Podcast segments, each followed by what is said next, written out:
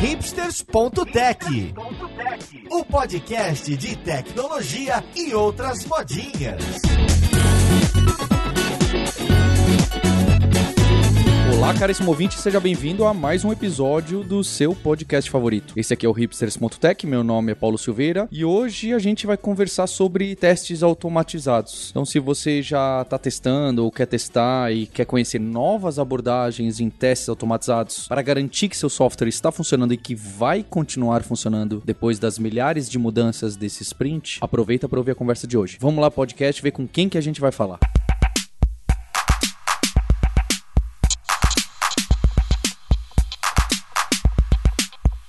Para essa conversa de hoje eu tô com o Maurício Anishi, com quem já tive a honra de trabalhar aqui na Kaelon Alura e que hoje em dia é professor e pesquisador em engenharia de software lá na Holanda, na Universidade de Delft. Como você tá, Anishi? Oi, Paulo, tudo bem? E junto com a Anishi, eu tô com os co-hosts para gerar polêmica. Primeiro estou com a Roberta Arcoverde, que trabalha na Stack Overflow, famosa por ter pouquíssimos ou nenhum testes automatizados. Como você tá, Roberta? Constrangida, né, Paulo? Bem, constrangida. Hoje por acaso, acabei de subir um, um pull request com 400 linhas de código alteradas e zero linhas de teste. É só torcer um pouco. É. Eu é, que fiquei com medo, na verdade. Eu Sim. que fiquei com medo, Paulo, porque a hora que eu vi que a Roberta ia participar, eu falei, meu Deus do céu, se o Stack Overflow não testa, quer dizer que ninguém precisa testar, né? De jeito nenhum, pelo amor de Deus. Aí vão dizer que eu tô promovendo essa ideia aí de, de que testar é inútil. Não, gente, é terrível trabalhar sem teste. Eu, eu tô, assim, não posso falar palavrão aqui, mas tô com coisas na mão, assim, com esse PR. se entrar na Master ainda hoje. E também com o nosso Maurício Balboa Linhares, diretamente da Filadélfia. Como você tá, Linhares? Opa, tranquilo. Quero ver como é que a gente vai sair do Extreme Go Horse aí, né? Já que vamos fazer teste, vamos botar para rodar na produção. Como é que é esse negócio aí? Como é que funciona esse negócio? Olha só, para dar um contexto, o episódio do hipsters.tech de número 51 foi sobre testes automatizados. Curiosamente, também com o Maurício Anish, onde a gente fala um pouco sobre o que é teste. Começamos lá com JUnit, com testar primeiro antes de escrever o código e etc. Então acho que hoje a gente queria dar um passo a mais e falar de novas abordagens de testes automatizados, como que as pessoas que têm zero ou quase nenhum teste podem tentar resolver os seus problemas e o que vem por aí nas pesquisas e nas universidades. O que, você pode falar para a gente, Anish? O que eu queria falar é que a gente, como indústria, como desenvolvedor, a gente deu um passo muito bom, né? Que a gente começou a escrever teste. Né? Todo mundo hoje sabe o que é JUnit, que é o seu framework de teste automatizado favorito, todo mundo sabe o que é TDD. E isso é, foi muito legal, né? Porque a gente saiu do teste 100% manual para um teste um pouquinho automatizado, né? Então, você escreve o seu teste lá, você programa ele, aí você aperta um botão, a máquina executa para você, né? A galera chama isso de teste automatizado, né? E, e, isso é teste automatizado. Mas o engraçado é que na academia, quando você fala para alguém teste automatizado, o cara não tá pensando só na execução do teste, ele tá pensando também na criação do teste. Ou seja, a máquina escreve o teste para você. Esse seria o, o, último passo se a gente quer falar de teste automatizado, né? Não é a máquina só executar, mas é a máquina também desenhar o teste. Acho que no podcast anterior eu falei muito sobre é, como pensar em cenários de teste, o que fazer. Os meus livros, os meus cursos na Kaelon eram super focados nisso, né? É, ou seja, tinha um humano ainda na jogada. E a ideia do podcast de hoje é justamente tentar pensar em maneiras de remover o humano completamente do processo de teste. Me parece mágico, me parece uma promessa difícil de cumprir. Sabe que é uma ideia que não é é tão recente, né? Porque eu lembro quando eu estava na graduação, tinha uma pesquisa da Universidade Federal de Campina Grande que existia um plugin para Eclipse na época que gerava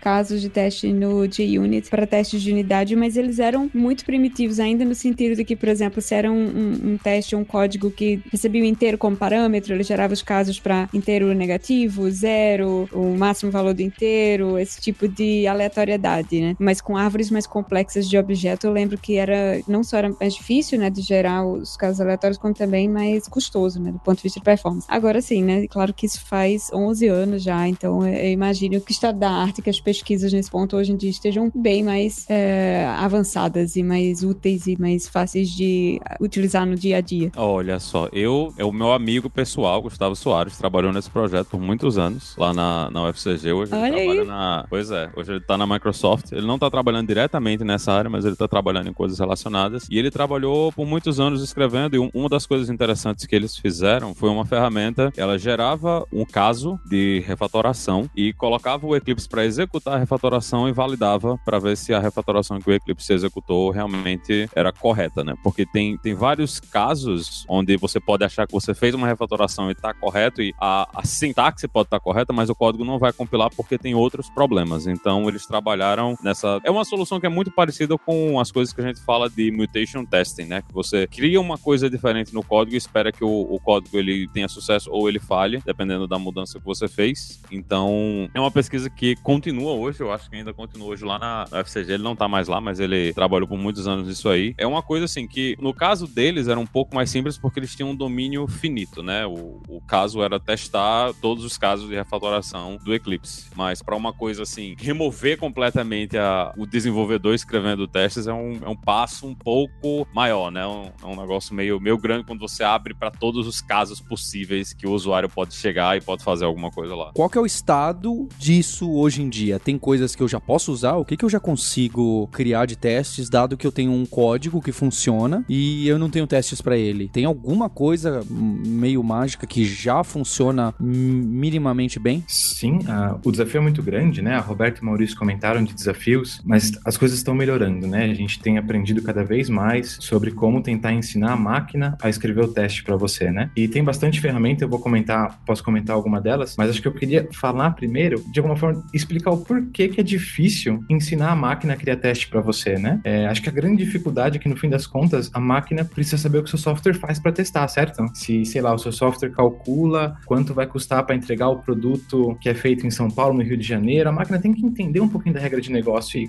puxa vida, como que você ensina a máquina, né? Você não ensina. É o que a gente chama, é o, é o problema do oráculo. O computador não sabe o que o seu software tem que fazer para saber quais asserções escrever no seu teste de JUnit, né? Mas o grande truque nisso é que existem vários oráculos que são de graça, né? Que, eles fazem sentido em qualquer software, né? Então, se o seu software soltar uma null pointer exception, não importa o que o seu software faz, certo? Uma null pointer exception é um problema. Se o seu software soltar uma array index out of bounds exception, né? Você tenta passar uma posição no array que não existia, não importa o que o seu software faz. Isso é um bug, né? E é mais ou menos por aí que essas ferramentas têm caminhado, né? Então, elas tentam olhar para o seu código, olhar para o seu software, muitas vezes nem para o seu código, né? Se é uma aplicação web, tem ferramenta que só olha para o browser, né? Para o que está no browser, e ela sai explorando ali para tentar achar uma null pointer exception ou um erro 500, sei lá, se você está testando uma aplicação web, né? Os pesquisadores têm melhorado muito a maneira de explorar para conseguir achar bug, né? E de maneira rápida, de maneira mais, mais efetiva. A Roberta deu um bom exemplo, né? É, 10, 15 anos atrás, quando a galera começou a pensar e, puxa vida, a gente consegue ensinar a máquina a testar, as primeiras ideias foram, puxa vida, sai fazendo coisa aleatória, né? Então, sei lá, eu tenho minha classe matemática que tem o um método soma que recebe A e B, sai criando teste, passando elemento valores aleatórios, né? Roda aí por 10 minutos, quem sabe você não acha um bug, né? E parece bobo, parece meio estúpido, mas tem bastante paper mostrando que só busca aleatória, como a gente chama, acha uma pancada de bug. Obviamente não o bug que talvez você queria achar, de que, puxa vida, eu tô calculando o imposto errado aqui no meu software de qualquer coisa, mas ele consegue achar uma null pointer exception de uma maneira que você talvez não fosse conseguir, entendeu? Uma coisa que eu acho que a gente não consegue ver muito bem na nossa maneira de pensar é que, puxa vida, a gente faz software complexo, né? E a gente tá lá programando uma classe, às vezes duas, três classes juntas, a gente sabe um pouquinho do requisito. A quantidade de cenários que a gente consegue ver e explorar é muito pequeno, né? A gente consegue basicamente testar aquilo que tá na nossa cabeça, a gente expressa de maneira,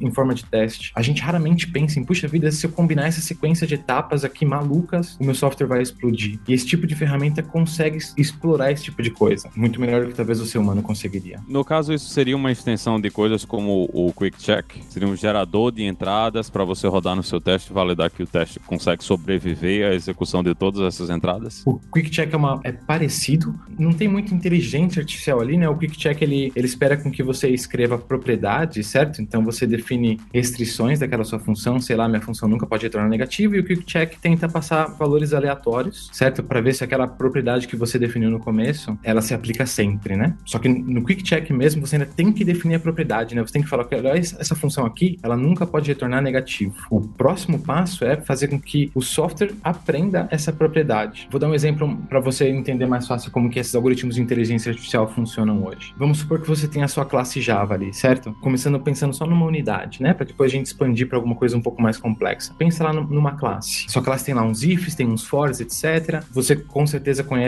cobertura de código, certo? Você tem aqueles relatórios bonitinhos e você sabe que se você quer cobrir o seu código 100%, você tem que explorar o if quando ele é verdadeiro, o if quando ele é falso e assim por diante. O que essas ferramentas conseguem fazer hoje, elas conseguem olhar para cada uma desses suas, dos seus ifs e ela consegue pensar da seguinte maneira: olha, qual é o valor que eu tenho que pôr nesse if para que esse if seja verdadeiro? Ok, achei esse número, vou rodar de novo. Qual é o número que eu tenho que passar para esse if aqui para que esse if seja falso? Só que, puxa vida, isso é um super trabalho. Como que você escreve um programa que faz isso, certo? Porque o desenvolvedor pode escrever um if de milhares de maneiras diferentes, os valores do if podem vir de várias variáveis de maneiras diferentes. Como você escreve um programa que entende o que o seu programa faz? Não é fácil, né? Então, hoje, as pesquisas mais bem sucedidas nessa área, eles usam o que a gente chama de algoritmo de busca, né? Que é um algoritmo genético por trás dos panos, né? Então, o que a gente tenta fazer é, a gente pensa num cenário completamente aleatório, né? Então, sei lá, você quer testar o seu if ali. Ele recebe, o seu if tem duas variáveis, A e B. Pense em qualquer número para A e qualquer número para B, certo? E aí, roda o programa. Só que por baixo dos panos, instrumenta a JVM. E aí você vai descobrir qual que é a comparação que está acontecendo no if, né? Então, vamos supor que o seu if é o A tem que ser maior que 10. Você aleatoriamente pensou no número 1 pro A. 1 é menor que 10? É, verdadeiro. Péssimo exemplo. Vamos supor que você aleatoriamente pensou no número 15. 15 é menor que 10? Não, não é. Mas 15 tá quase lá, tá só a 5 de diferença, né? O que, que a gente faz? A gente tenta melhorar esse número, né? Então vai procurando uma entrada que quando chega naquele if, a avaliação do if é quase o que você espera, entendeu? Então é uma busca, né? A gente sabe onde a gente quer chegar, né? Então quando eu começo a rodar meu programa, eu sei que, olha, eu quero fazer com que esse if aqui seja verdadeiro. Eu saio procurando por valores que façam o if ser verdadeiro. É assim que a grande maioria das ferramentas que funcionam bem hoje funcionam. Elas instrumentam sua JVM e elas saem procurando por valores que vão fazer você chegar no seu 100% de cobertura. Aí, obviamente, essas ferramentas são espertas também, né? Elas sabem que você escreve um monte de bug, é, sei lá, quando você passa um nulo para aquela função, ou quando você passa é, um inteiro, quando você passa um negativo, quando você passa zero. Ela sabe que se você tem um loop, a condição de parada do loop é um lugar para bug, certo? Então ela sai experimentando todos esses pontos para você de maneira automatizada. Para Java, em particular, tem uma ferramenta muito madura hoje em dia, chama EvoSwitch. Depois a gente põe o link aí no podcast, eu imagino, né? Mas essa ferramenta, você fala assim, olha, essa aqui é a minha classe Java. E ela sai escrevendo o teste para você, ela vai buscar 100% de cobertura de código. Consegue sempre chegar em 100% de cobertura de código? Depende, né? Ainda tem muito desafio, né? Então, sei lá, você tem uma classe ali que fala com banco de dados. Ela não vai conseguir inserir dados no seu banco, né? Mas se a sua classe estiver bem isolada,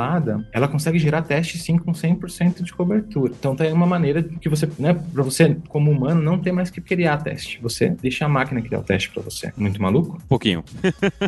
é meio esquisito imaginar que alguma coisa vai escrever todos os testes, mas qual é o, o como é que é o uso de uma mas? Mas, ô Maurício, eu penso, penso o seguinte, você como desenvolvedor, se eu falar para você, Maurício, escreve teste para mim para essa classe aqui, o que, que você intuitivamente vai fazer? Você vai basicamente olhar os ifs e fors e condições ali, certo? Aí você sabe que você quer cobrir o caminho feliz do if, o caminho triste do if, você vai executar o for e assim por diante. E você, como humano, você olha aquele if você fala, ah, aqui o if A maior do que 10, puxa, tem que passar um A maior do que 10 e um A menor do que 10, certo? Você consegue ver isso. A máquina não consegue. Então é mais fácil a gente ensinar a máquina, olha, é assim que você fazer esse if ser verdadeiro. Vai tentando com esses números aqui até esse if ser verdadeiro. É a mesma coisa que você faz, só que a gente ensinou a máquina a fazer de uma maneira um pouquinho diferente. Eu acho incrível, especialmente pensando no cenário de manutenção de um sistema legado, né? Porque testes sempre são uma forma de documentar muito interessante, ao meu ver. Eu, eu sinto um pouco de falta, na verdade, de trabalhar em projetos com a cobertura minimamente decente de testes, tipo, por isso, ser uma forma para mim de entender o código sem precisar ler o código. O que fica na minha cabeça à medida que tu explica essas ferramentas, uh, tanto a Evo Suite, que é famosa mesmo, quanto as de estado da arte, a da qual ela faz parte, é o, o tempo que isso leva, né? Porque me lembra muito a, a situação da, do problema da parada, né? Tome, tome dado um programa e, e dada essa entrada, isso vai funcionar ou não vai, né? Vai, vai parar ou não vai. E à medida Sim. que a gente está desenvolvendo um novo sistema ou inserindo novas features, em que momento desse ciclo é que essas execuções seriam realizadas? É, é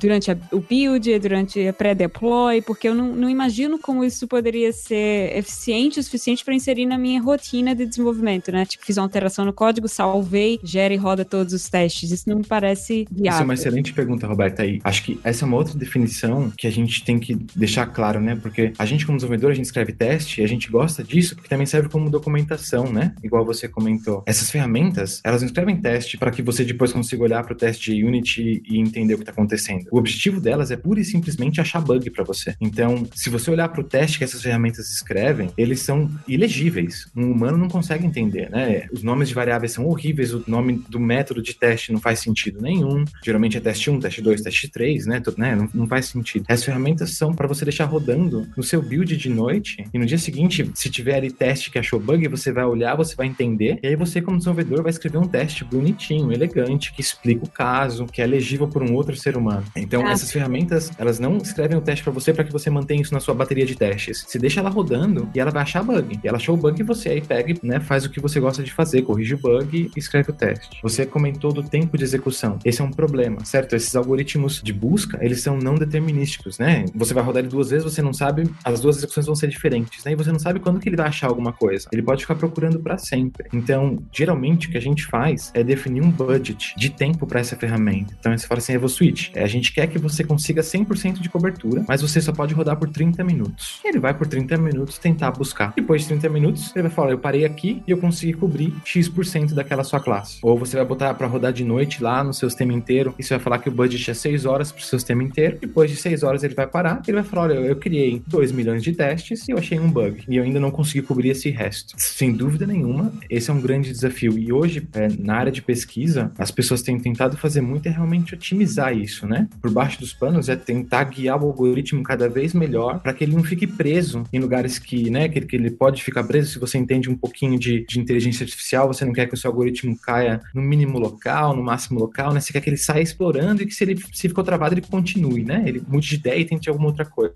É justamente aí que a galera tem otimizado bastante hoje. Deixa eu tentar entender um pouco mais o que, que acontece nisso, Anish, porque ainda não ficou claro o quão mágico isso é. Se eu tenho um, um pedaço de código que testa, que, que lá dentro ele pega e conta quantos números de uma lista são pares. Então ele percebe, ele vai chegar a perceber que, olha, eu tô pegando a quantidade de números que são pares lá dentro, então ele vai tentar forçar aquele if dar zero para cair numa outra condição. Então ele vai ficar chutando arrays, listas, até chegar numa que não tem números pares, para fazer aquele if da false e falar, deixa eu testar essa outra navegação aqui na árvore de possibilidades. Exato. Só que esse é o ponto, Paulo. Ele não pode simplesmente chutar. Porque se ele for Infinito. chutar, certo? Então ele tem que chutar e ele tem que saber o quão bom é o chute dele, certo? Uhum. Então, quando você está desenhando um algoritmo desse, a coisa mais importante é escrever o que a gente chama de fitness function. Não, é uma função, realmente uma função matemática, que você fala, olha, se o meu chute é esse, o quão perto de chegar na solução eu estou, entendeu? Por exemplo,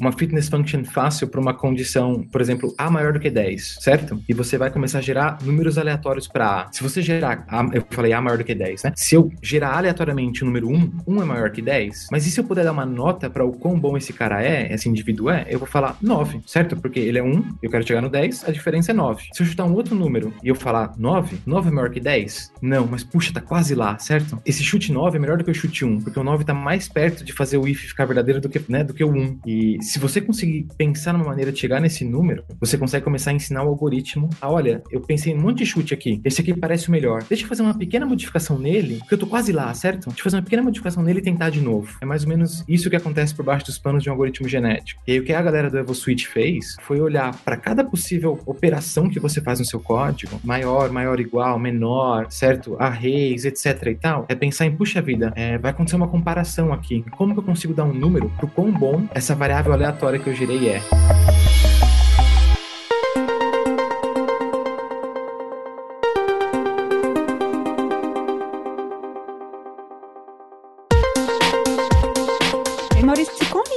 Intervenção um desenvolvedor, uma desenvolvedora precisa ter para que essas execuções funcionem? Um fator de reconhecimento de falha seja, por exemplo, se o sistema jogar uma exceção, certo? Eu estou aqui gerando meus casos, executando meus casos de teste automaticamente no meu build noturno, e aí, nossa, o sistema deu crash, peguei uma exceção que não foi tratada e tal. Mas em termos de entradas e saídas esperadas, né, que não, não necessariamente geram, levantam uma exceção, como que o EvoSuite ou uma ferramenta do tipo identifica que tem um bug nesse sistema. Então eu preciso descrever essas entradas e saídas em algum lugar, já que eu não estou escrevendo o teste em si. Esse é o problema do oráculo, né? Então, por exemplo, se eu der uma entrada válida para o pro programa e o programa me der uma saída inválida, a ferramenta não vai saber que essa saída foi inválida, certo? Então, a gente tem oráculo que a gente sabe que é sempre um bug. Então, se tomar um pointer exception, é, a ferramenta vai considerar isso um bug. Mas se, por exemplo, se você deu um inteiro para sua função lá, ela devolveu um inteiro, para ela deu certo, certo? Ela vai escrever um teste, é, esse teste vai ter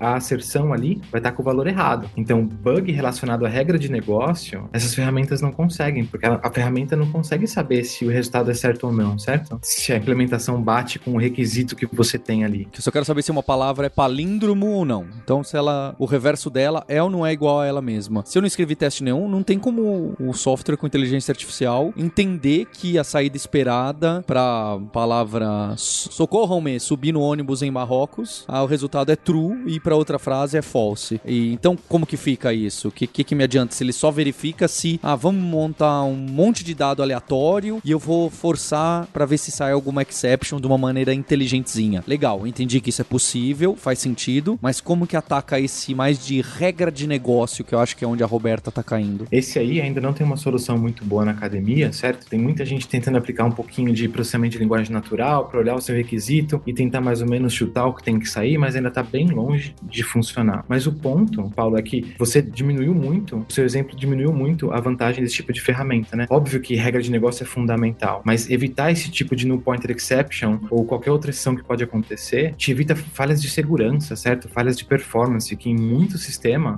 é fundamental, certo? É o null pointer exception depende do software que está desenvolvendo, certo? Às vezes o usuário final tomar um erro 500, qual o impacto? Baixo, talvez, né? Não faz tanto sentido usar esse tipo de ferramenta, mas no caso onde você tomar um, um erro 500, uma null pointer exception, possa levar para um erro de segurança, um erro de performance, é, esse erro, você não pode não fazer esse tipo de teste. E você aí está pensando também no caso de que, puxa vida, eu vou só passar no pointer para uma classe, né? Porque a gente está discutindo tudo a nível de classe. Mas pensa nisso agora no nível de sistema. Eu quero testar o meu software inteiro. Eu posso achar um erro 500 numa combinação bizarra de passos que o usuário tem que dar na sua aplicação web, que você como humano pode não conseguir ver. Então, apesar dessa ferramenta não conseguir testar regra de negócio, isso ainda fica um pouquinho, né? Fica com o desenvolvedor, com o ser humano. A ferramenta consegue automatizar o teste que você como humano não consegue ver bem, né? Que olha, puxa, meu software vai explodir se acontecer essa sequência de passos. E que é extremamente comum, né? Que é extremamente comum. Que na, na verdade, se você olhar em projeto open source e fuçar GitHub, etc e tal, uma pancada disso, eu não, eu não vou falar o um número para não chutar aqui, mas eu estaria que uma grande parte desses números são no pointer exceptions que você vê por aí, certo? O cara reporta um no pointer exception que aconteceu naquele framework, que aconteceu naquela biblioteca. Então, esse tipo de ferramenta tem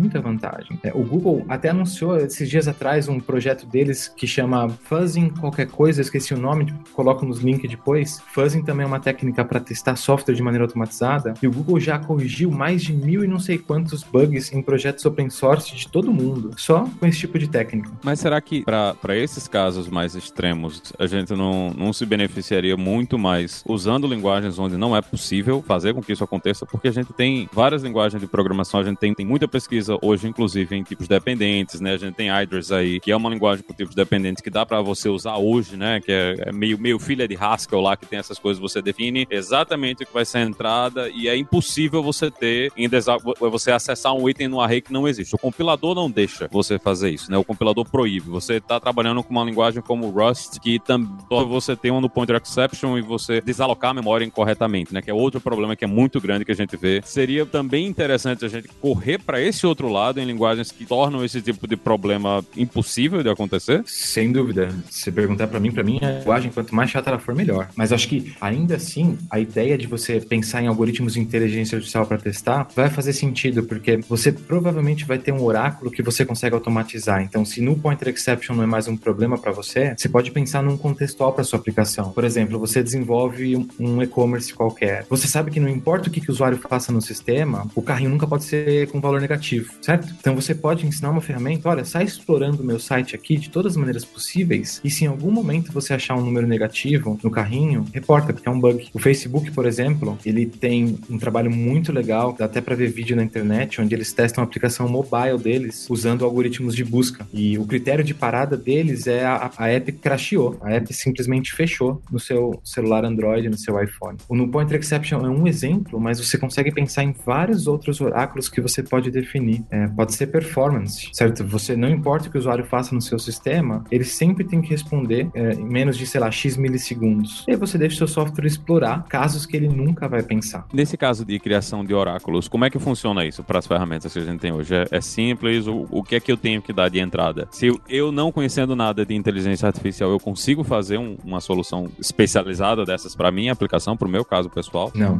é, ainda é um saco. Você tem que entender um pouquinho de como esses algoritmos funcionam por baixo dos panos, desenhar uma fitness function é muito trabalhoso, mas para mim, se você me perguntar qual que é o futuro de um testador de software, para mim vai ser o cara que não só sabe fazer teste requisito, mas depois ele senta e ele escreve uma fitness function, ele escreve um algoritmo de inteligência artificial super desenhado para o software que ele quer testar e esse cara sai explorando, essa ferramenta sai explorando a sua aplicação qualquer que você desenvolva. É, eu, eu, vou dar um exemplo aqui, um trabalho nosso, é, a gente fez isso, sei lá, dois anos atrás. A gente escreveu uma ferramenta que, dado uma SQL, ele gera testes para SQL. O que, que a gente faz? A gente basicamente olha para uma SQL, a gente começa a pensar em cobertura de código para uma SQL, certo? Então, você tem uma condição qualquer ali, where A maior do que 10, você naturalmente tem o caso do feliz, né? O A sendo maior do que 10, a linha vai para o resultado, o A menor do que 10, a, linha não vai para o resultado. A gente instrumentou o HSQLDB, que é um banco de dados em memória do mundo Java, para fazer a mesma coisa. Então, toda vez que o banco de dados baixo dos panos olha uma linha, compara com a sua SQL e decide se a linha entra ou não no resultado,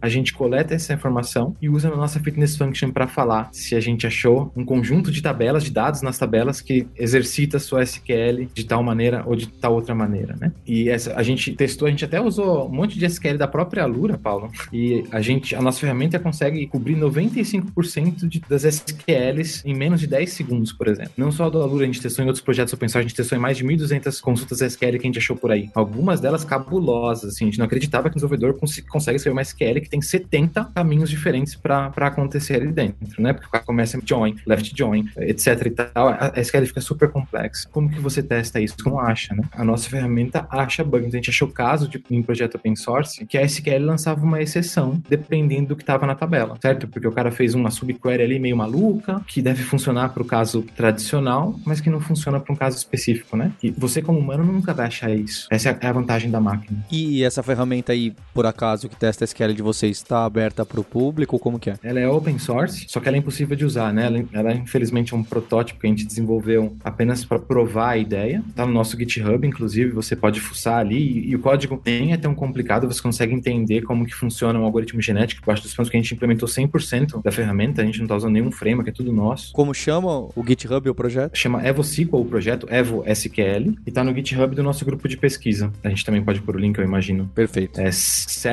serge-delft barra EvoSQL. O código tá lá. A gente nem mantém mais, né? Foi mais para provar a ideia. E aí você vê exemplo dessas coisas acontecendo em vários outros domínios, né? Então, testar uma aplicação web, né? Você pode pensar numa aplicação web também como algo a ser explorado, né? Onde cada página leva a aplicação para um estado diferente. O software pode aprender isso, pode aprender essa máquina de estado que você tem escondida na sua aplicação web e sair explorando, né? E aí, puxa vida, você coloca lá um input type number, a ferramenta sabe que ele tem que entrar um número, né? Então dá para a ferramenta começar a explorar valores diferentes ali. Tem ferramenta hoje para testar serviço REST, né? O cara instrumenta o seu serviço web com, sei lá, Spring, ele conhece lá a sua definição do seu serviço web e ele sai explorando ali, né? E sai passando valores diferentes para o seu serviço REST para ver se ele explode em algum momento. É. Pô, queria uma para testar a expressão regular. Deve Essa ter, né? Não Deve é? ter, com certeza. Imagina, e, você verdade... pegar um backtracking catastrófico assim, tipo, antes dele derrubar seu servidor. Não que isso já tenha acontecido.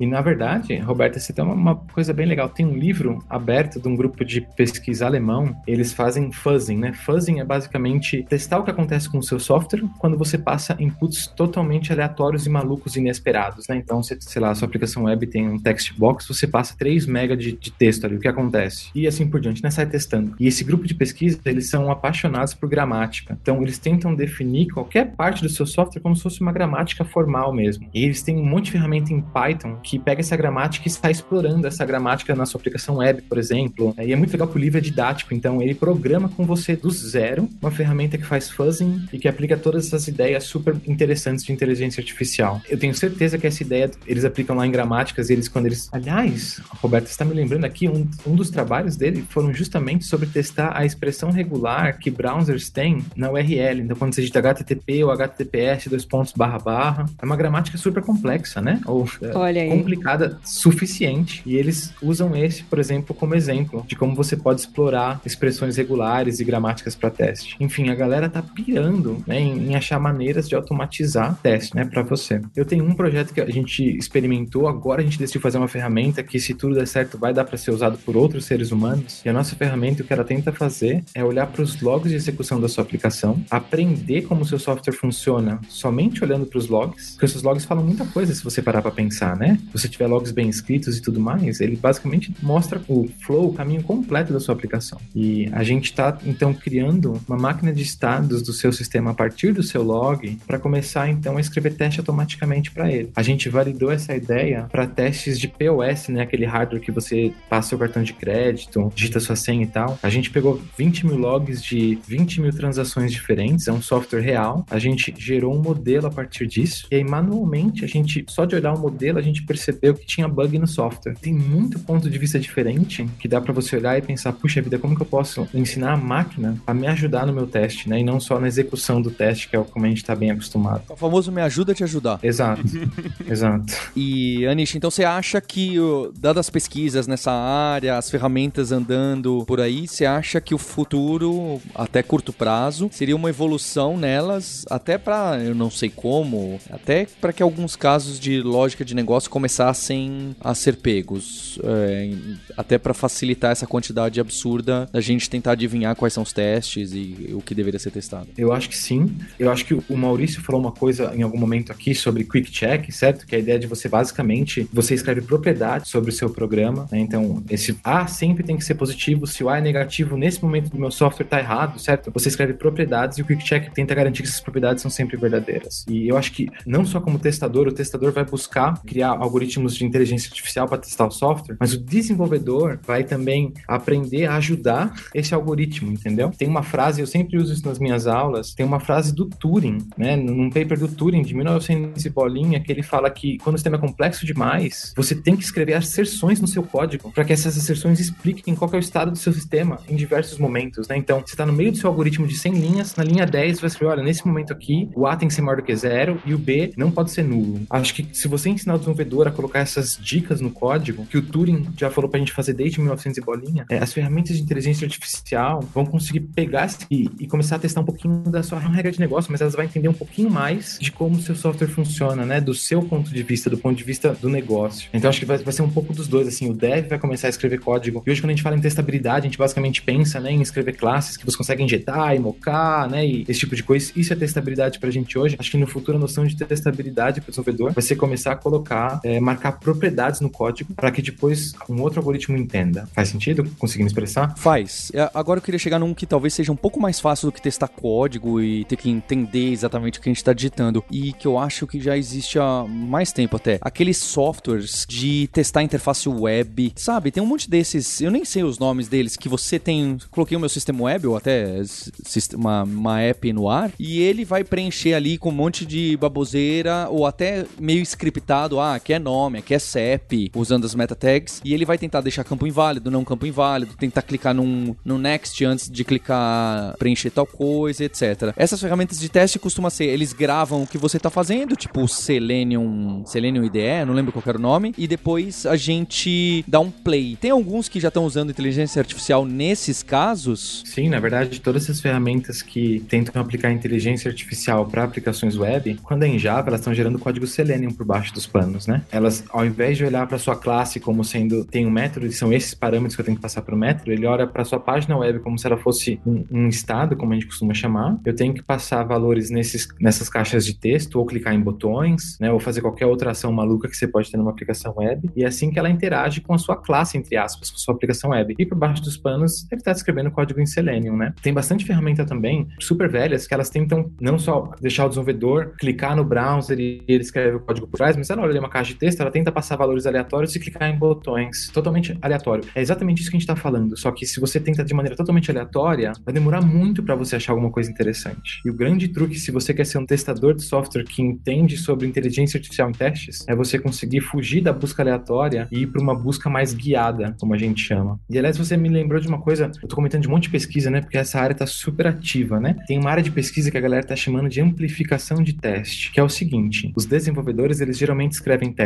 né? E esses testes, eles são interessantes. Só que a sua capacidade de explorar é razoavelmente limitada. Então tem ferramenta hoje que ela olha para o seu código de teste e ela sai fazendo pequenas mudanças no seu teste, gerando novos testes, obviamente. Porque de repente uma pequena mudancinha ali no valor de entrada que você pensou pode deixar um bug, entendeu? Amplificar o teste, né? Então você fala, olha, programa, eu já tenho esses testes aqui, amplifica para mim. E ele sai gerando novos testes a partir dos seus testes. E a galera tem mostrado que, acredite ou não, isso ajuda você a achar bug. Anish, para quem ouviu o podcast, está interessado, quer entender como é que esse negócio de inteligência artificial com testes são os lugares que eles devem ir para pegar mais informações sobre isso. Eu acho que nesse momento, se você quer saber, se você quer estar super atualizado e acompanhar a conferência acadêmica, né? As mais famosas, as mais legais da nossa área, a gente chama de ICSE, ICSE, então Inter Conferência Internacional de Engenharia de Software, né? International Conference on Software Engineering. Tem o ICST, que é sobre software testing, tem o ISTA e SSTA. Geralmente são essas três conferências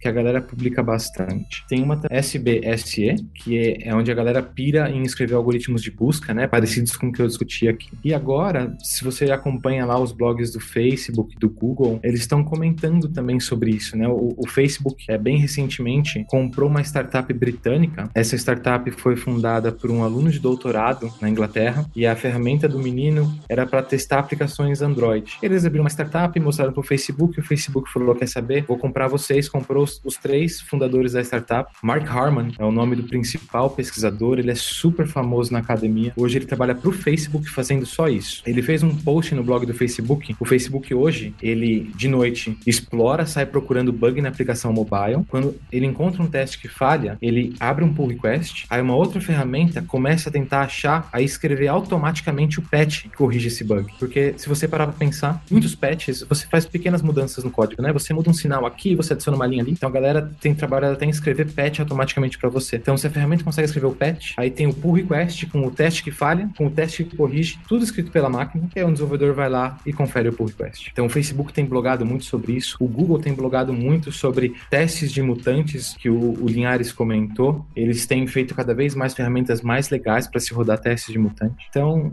nesse momento, acho que são essas fontes mesmo. Conferências da academia, Facebook e Google. E se você está procurando por pesquisadores, eu recomendo o Mark Harman, que trabalha hoje para o Facebook, o Anibale Panichella, que trabalha aqui, só escreve papers sobre isso, uh, e o André Arcuri, um outro italiano, trabalha na Noruega, que também só pensa nesse tipo de coisa. Então são as pessoas que devem ser seguidas. Tá vendo? Para quem reclama que a universidade nunca ajuda os desenvolvedores e só fala abobrinha, imagina se ajuda os caras a escreverem menos testes. Tem gente que vai ficar contente aí. Eu quero essa ferramenta de SQL, pelo amor de Deus. Se você quiser me ajudar a fazer essa ferramenta ficar disponível para desenvolvedor de verdade, Maurício, só falar que a gente coda juntos isso aí. Só forcar, só forcar. só forcar.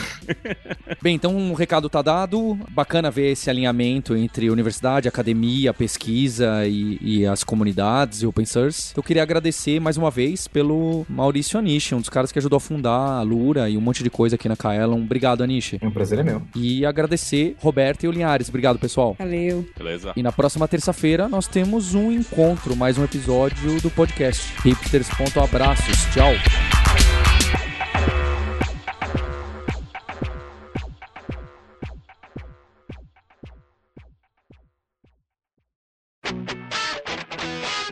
Você ouviu o hipsters.tech, produção e oferecimento alura.com.br, cursos online de tecnologia e Kaelon, ensino e inovação. Edição Radiofobia, podcast e multimídia.